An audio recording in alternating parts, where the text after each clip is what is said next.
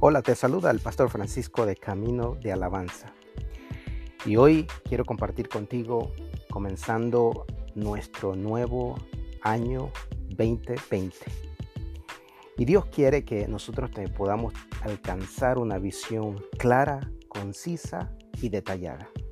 Y me quiero detener a compartir contigo hoy en el libro de Habacuc capítulo 2 versículo del 1 al 4 donde le ruega al Señor por lo que está pasando a su alrededor. Y habla con Dios y quiere que Dios le responda. Y Dios le responde. Y Dios le respondió de esta manera. Dios le dijo a Habacuc, escribe claramente en tablillas la visión para que se pueda leer de corrido. Esta visión va a ser testimonio de que hay un día y una hora señalada. Y aunque parezca que demora en llegar, espéralo, porque es seguro que llegará y no tardará. Y el que se cansa de esperar el cumplimiento de la visión, no se comportará conforme a ella. Pero el que es aprobado por Dios vivirá por fe.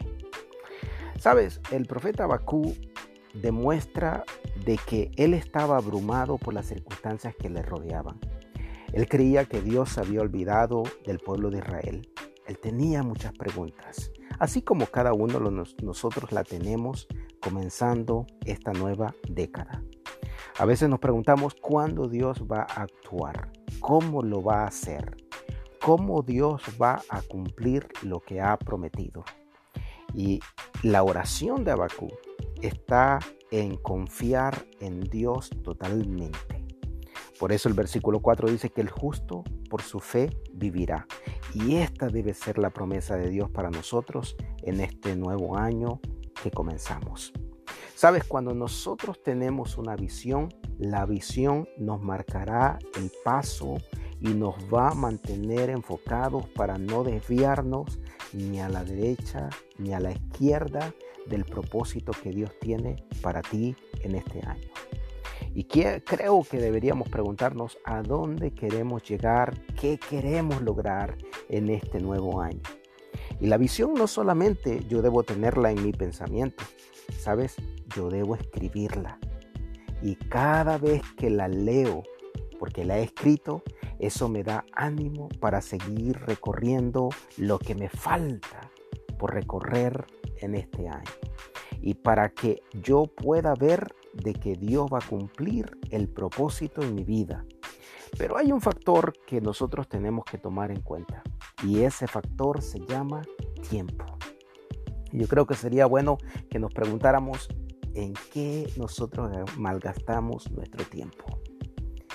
Y si aprovechamos bien el tiempo, a medida que el tiempo va pasando, no nos vamos a desesperar.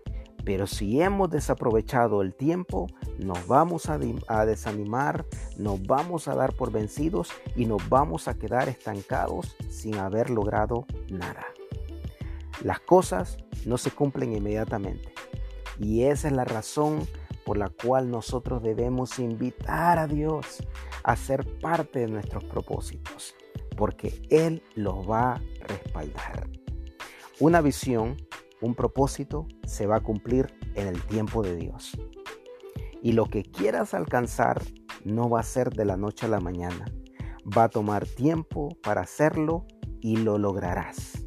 Y mientras la visión, mientras tú atesoras y agarras la visión y escribes tu visión, escribes el propósito y mientras el tiempo transcurre, tienes que seguir confiando en que Dios va a responder en su tiempo.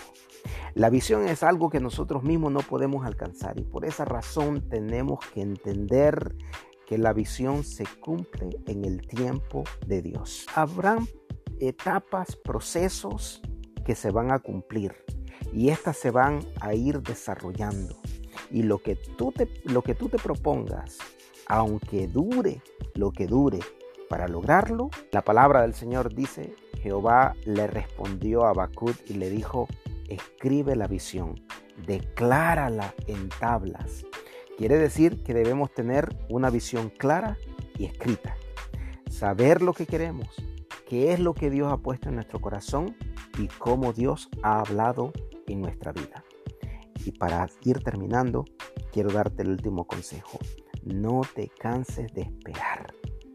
El que se cansa de esperar, dice la Biblia, el cumplimiento de la visión no se va a comportar conforme a lo que tú hayas escrito.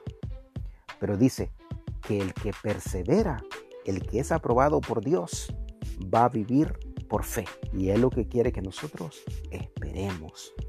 Y no nos decepcionemos ni nos cansemos, porque un evento en nuestra vida puede ocurrir en cualquier momento, en los planes de Dios y en su tiempo. Esperar en Dios no solo es difícil, a veces nos parece imposible, porque queremos que las cosas sucedan en nuestro tiempo, en nuestros planes. Pero Dios no obra de acuerdo a nuestro calendario. Él obra de acuerdo a su tiempo. Los planes de Dios, el camino de Dios es perfecto. El salmista dice, en cuanto a Dios, perfecto es en su camino. Los caminos de Dios son perfectos. Entonces podemos confiar en que Él lo hará cual fuera su tiempo. Y cuando llegamos a comprender esa realidad, nos va a ser menos difícil esperar en Dios. Sigamos caminando con una visión clara, precisa y detallada. Y sepamos esperar en el tiempo de Dios, porque Él lo cumplirá. Dios te bendiga.